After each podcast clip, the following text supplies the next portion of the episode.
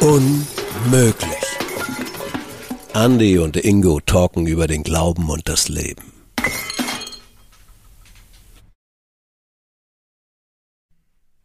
Hi und herzlich willkommen zu einer neuen Folge Unmöglich, dem Podcast vom Deutschen EC-Verband mit Ingo und Andy und dem vierten Teil unserer Serie zur Jahreslosung Du bist ein Gott, der mich sieht. Wir wollen heute mit euch ins Gespräch kommen über Oase und Wüste.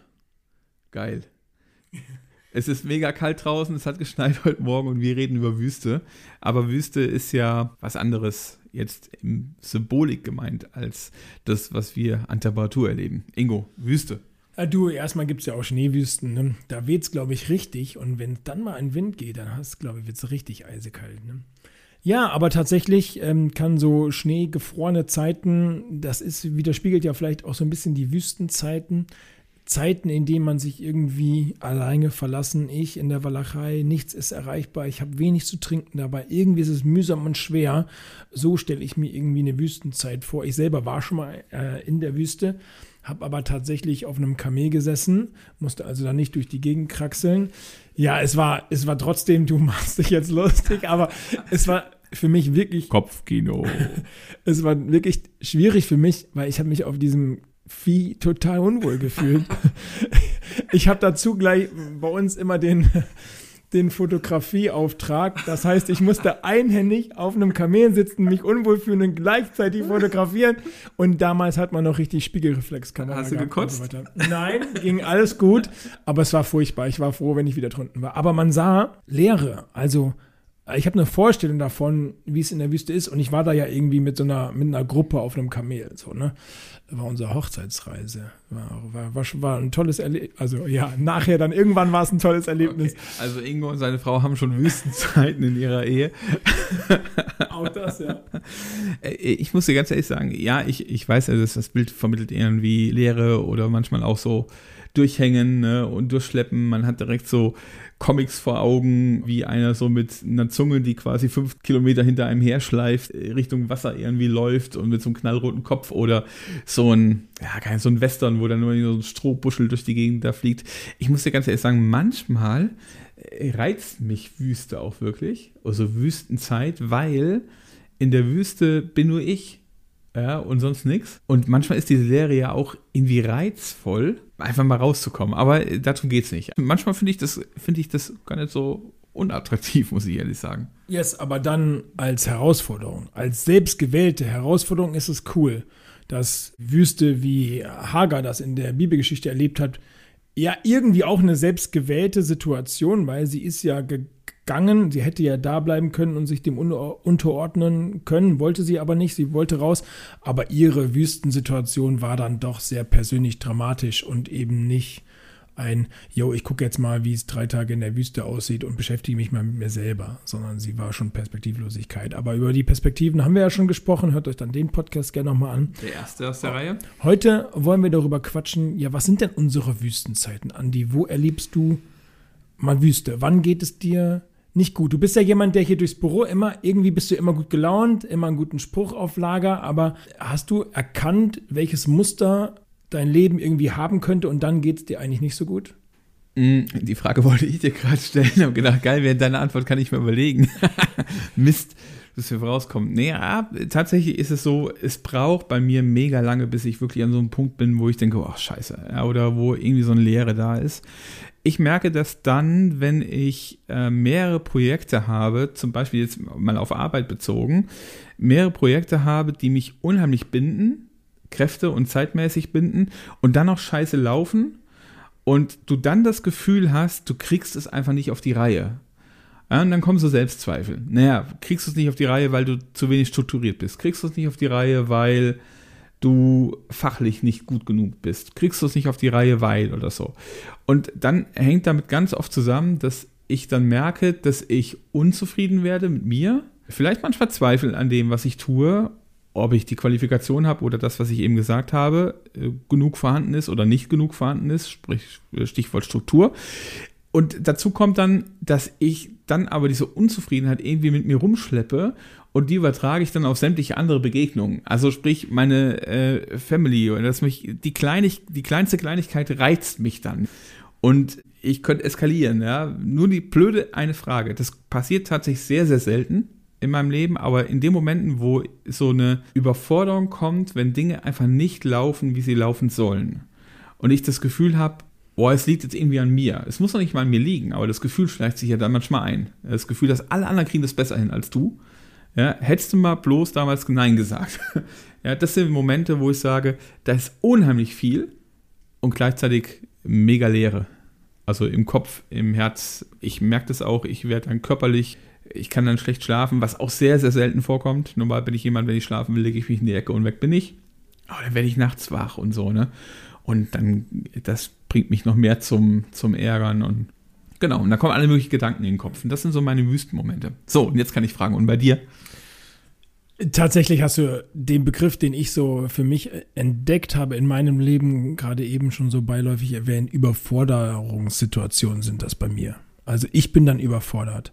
Und dann würde ich jetzt im Bild der Wüste gesprochen, würde ich sagen, ich verliere den festen Boden unter den Füßen und es zerrinnt irgendwie der, wie so Sand durch die Hände. Alles geht und am Ende habe ich nichts mehr in der Hand.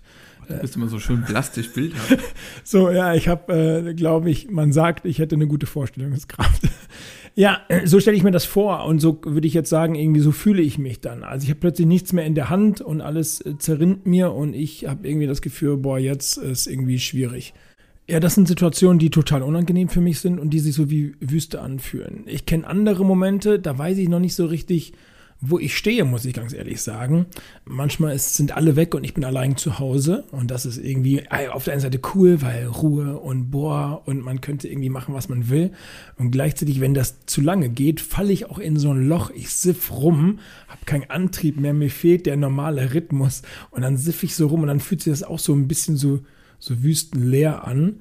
Aber ich weiß nicht, ob ich nicht einfach nur mal so eine Woche allein sein müsste, um dann auch damit wieder klarzukommen. Weil wenn du immer auf so einem Pegel bist und dann ist plötzlich, dann hast du, was, wo ist denn mein Pegel? Ich komme gar nicht mehr klar. So, weil ich habe jetzt gar nichts zu tun. So kann ich, kann ich, verstehe ich manchmal gar nicht. Ich kann da voll mit, weil das geilste Wochenende, wo ich alleine war, in der nahen Vergangenheit, weil das Wochenende, wo wirklich alle weggefahren sind und ich komplett renoviert habe. Ich habe wirklich von morgens um 8 bis abends um 10 in der Bude rum Tapeten getauscht, weißt du, so Aktionismus. Und ich kenne das auch, dass manchmal, das habe ich glaube ich von meinem Papa geerbt tatsächlich, dass wenn irgendwie schlechte Nachrichten kommen oder mich irgendwas gerade bewegt, wenn ich irgendwie was Blödes gehört habe, mir Gedanken um jemanden machen, noch nicht mal vielleicht um mich, sondern irgendeine schlechte Nachricht kam, dass ich dann in so einen Aktionismus verfalle, dass ich irgendwas tue, um mich abzulenken. Die Garage aufräumen, Fahrrad putzen, Autos sauber machen, so Sachen.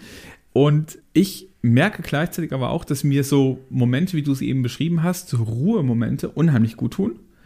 Wir kommen ja auch noch auf das Thema Oase zu sprechen. Ne, meine Oasenmomente sind wirklich die Momente, wo ich mich bewusst aber dafür entscheide, jetzt bin ich alleine ein Wochenende. Und nicht, wo ich vor die Entscheidung gestellt werde oder in die Situation komme, dass das jetzt so ist, sondern ganz bewusst die Entscheidung treffe, das ist jetzt mein Ruhepol, mein Oasenmoment.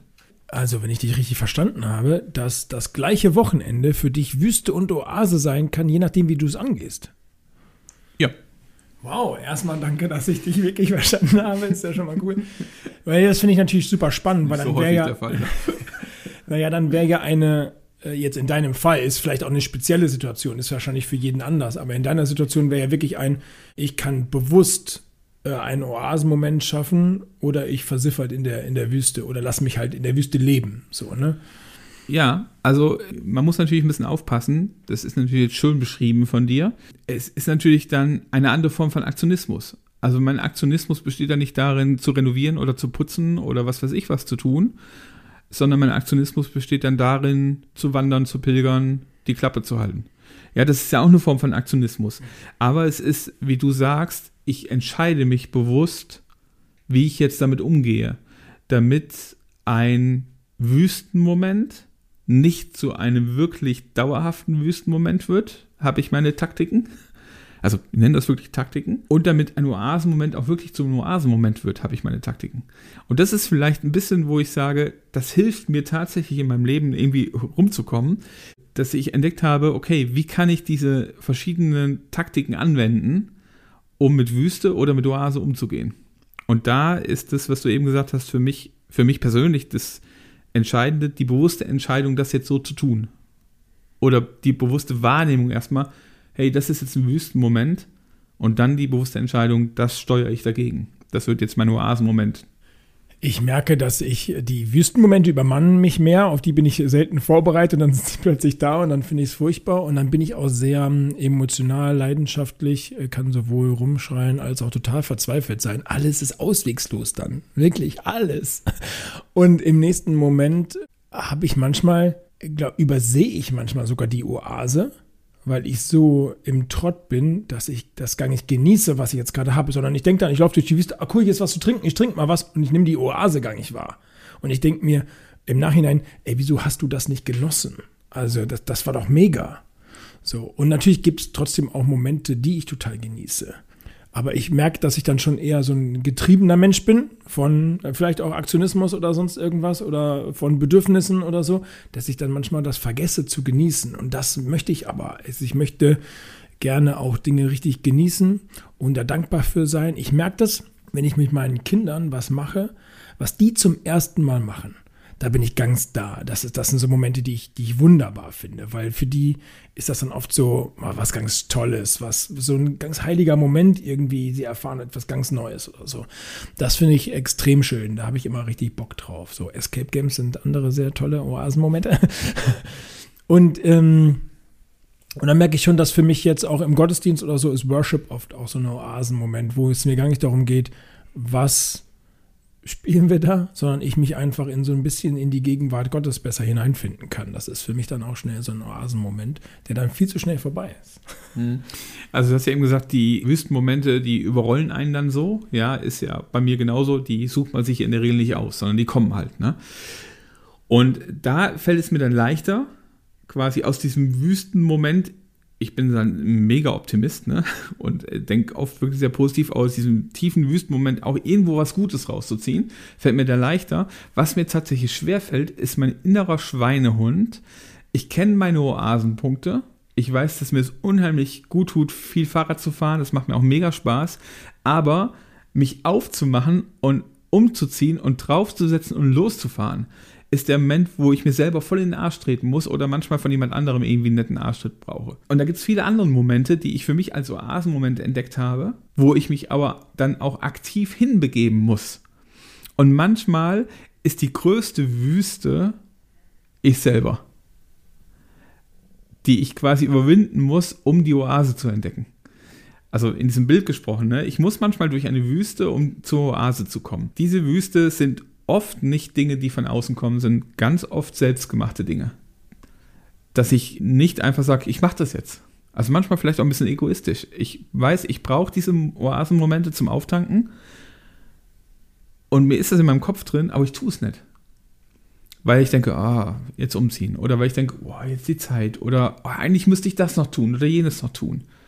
Das Problem ist aber, wenn ich nicht regelmäßig eine Oase habe in der Wüste, also in den Wüsten, die wir im Leben auch haben, dann verdurste ich irgendwann. Äh, deshalb finde ich das irgendwie, ja, mir tut es gut, Menschen zu haben, die mich dann hin und wieder auch mal in den Arsch treten oder mir selber Hilfen zu geben, dass ich das jetzt mache. Also kleiner Schwank so aus meinem Leben. an die Müller Belohnungssystem. Wenn ich das jetzt tue, dann gönne ich mir das oder das. Ja, das zieht Eine bei mir. Rakete Silvester mehr. Hört euch unbedingt nochmal die Silvesterfolge. Nein, ich, ich verarsche mich vielleicht manchmal auch selber. Oder, ich bringe mal ein ganz praktisches Beispiel. Neulich ging es darum, ey, geht jemand schwimmen mit? Ich habe überhaupt keinen Bock gehabt, schwimmen zu gehen. Und dann bin ich mitgegangen und fand es irgendwie total geil. Ich rutsche halt mega gerne und so, ne, war alles da. Und dachte im Nachhinein, ey, wie blöd warst du, dass du keinen Bock drauf hattest. Und das sind aber so diese Oasenmomente, die ich habe. Und die größte Wüste zwischen mir und der Oase bin oft ich selber.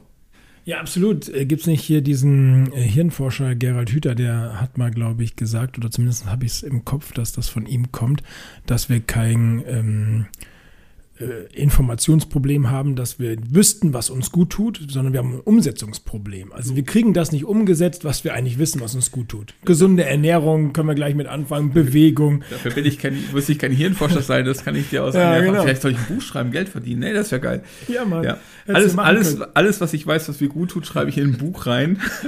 Und ihr dürft es dann tun, ich lasse es. Das ist das Problem. Ja, Ja, genau. Ich gebe ja oft auch im Redigen oder im Podcast gute Ratschläge und manchmal denke ich, ey Müller, du musst das eigentlich selber mal hören. Also nicht Ingo, sondern Andi Müller in dem Fall, du musst es selber mal hören und selber mal tun, was du da laberst. Also, ja, wir predigen immer auch aber, zu uns selbst. aber ich esse heute Mittag Salat und du? ich weiß nicht, was meine Frau heute Mittag kocht. Ah, okay, das ist ein guter, guter Satz jetzt.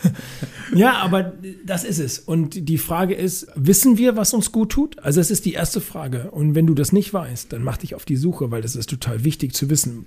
Erstmal zu wissen, dann habe ich es immer noch nicht umgesetzt, aber es zu wissen ist ja der erste Schritt. Erfahrung zu machen, okay, was sind Momente, was in einem Gottesdienst gefällt mir, was in einem Jugendkreis tut mir gut, wo merke ich, äh, grinse ich und, äh, und merke irgendwie, Mensch, ich bin happy, clappy und ich gehe irgendwie gut gelaunt nach Hause. Was für Musik höre ich? Was tut mir gut? So, ne? Und dann zu wissen, okay, ich, ich weiß schon mal, was mir gut tut. Das ist ja der erste Schritt. Und dann kommen wir an die harte Umsetzung an. Die, wie, wa- was nimmst du dir? nee, jetzt, wir fangen nicht an mit Neujahrsvorsätzen oder so, die sind so schnell erledigt. Aber wie kriegen wir das denn hin, Dinge anzupacken? Also, meine, meine erste Vorstellung ist kleine Steps. Eine Sache nach der nächsten. Eine Sache raussuchen. Ja, genau. Also ich, ich glaube wirklich, das Entscheidende ist erstmal zu wissen. Also auch auf sich zu hören. Wo merke ich, oh, jetzt kommt ein Wüstenmoment.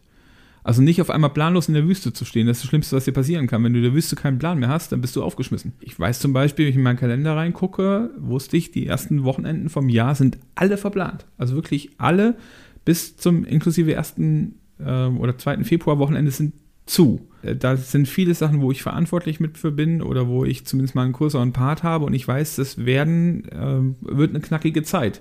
Und das wahrzunehmen und dann direkt zu überlegen, was tue ich denn jeweils nach so einem Wochenende oder was mache ich an dem Montag danach oder was mache ich nach dieser Zeit als Ausgleich, dass ich wieder auftanken kann. Ich glaube, das ist erstmal das Wichtige, dass ich mir bewusst mache, wo sind so Zeiten. Äh, auf manche Wüstenzeiten kann man sich tatsächlich vorbereiten, weil man weiß, die kommt. Also als Schüler würde ich sagen, es gibt so klassische Phasen, wo die Lehrer auf Ideen kommen, oh, wir müssen noch Klausuren schreiben. Und auf einmal knallen dir die fünf, sechs Klausuren die Woche rein und zu gucken, okay, wie kann ich im Vorfeld vielleicht mich schon vor, darauf vorbereiten, dass ich nicht die ganze Woche jeden Tag für ein neues Fach lernen muss. Und dann aber wie so ein Oasenbelohnungssystem zu gucken, was ist mein Ausgleich dafür, dass ich dann halt eine ganze Woche, zwei Wochen irgendwie viel am Schreibtisch sitze. Und das dann zu tun und sich auch was zu gönnen mal. Nicht nur die Wüstenzeiten auch nur als negativ zu sehen, sondern oft erlebe ich das zumindest so, deshalb habe ich eben gesagt, ich sehe auch oft das Positives in der Wüstenzeit. Ich durchkämpfe so eine Zeit manchmal und am Ende im Rückblick auf diese Zeit sehe ich, boah, wo mich Gott oder wo auch andere Menschen mich begleitet haben, mir geholfen haben oder ich doch durch diese Wüste durchgehen konnte und es funktioniert hat. Und das motiviert mich auch wieder. Meistens, wenn die Wüstenzeit vorbei ist, geht man ja gestärkt raus. So, ne? Dann hat man was überwunden, was geschafft und was erledigt. Und das ist natürlich cool.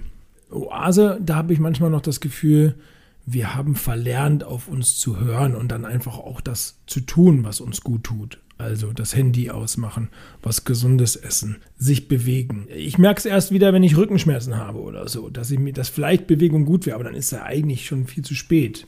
So. Ich habe eben ganz kurz, als du das hast, Handy ausmachen, habe ich genau in dem Moment das Handy angemacht, weil ich ein Lied gesucht habe, das ich gerade ganz cool finde, von Jonas.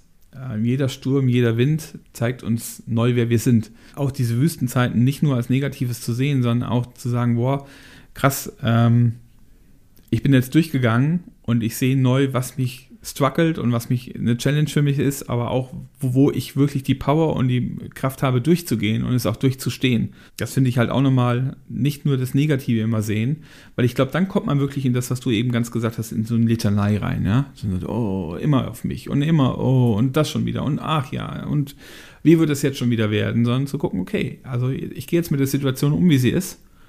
Ja, und danach gönne ich mir eine richtig geile Oasenzeit und nimm noch das Gute mit aus der Zeit, die mich auch prägt irgendwo.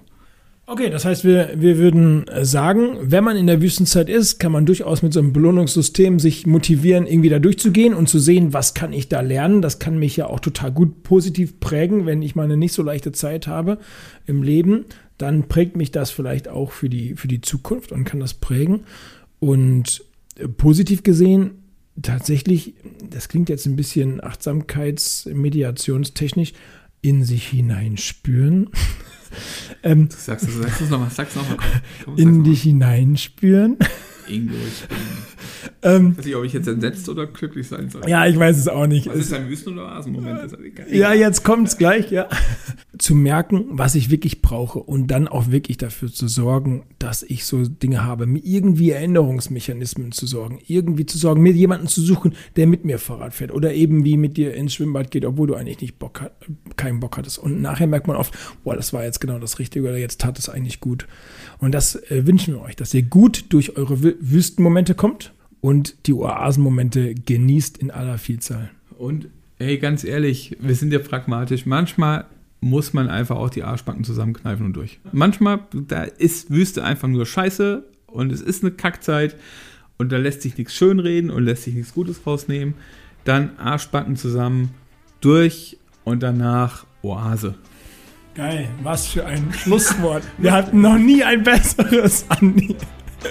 Nee, super. Arschbacken zusammenkneifen und durch. Wenn ihr das geschafft habt, durchzuhalten bis jetzt, dann habt ihr den ganzen Podcast gehört. Vielen Dank, dass ihr dran geblieben seid. Ey, und wenn ihr gute Tipps für Oasenmomente habt oder Taktiken habt, wie ihr mit Wüste umgeht, podcast.dc.de. Yes, und in diesem Sinne, äh, schön, dass ihr zugehört habt. Bis bald. Ciao. Ciao.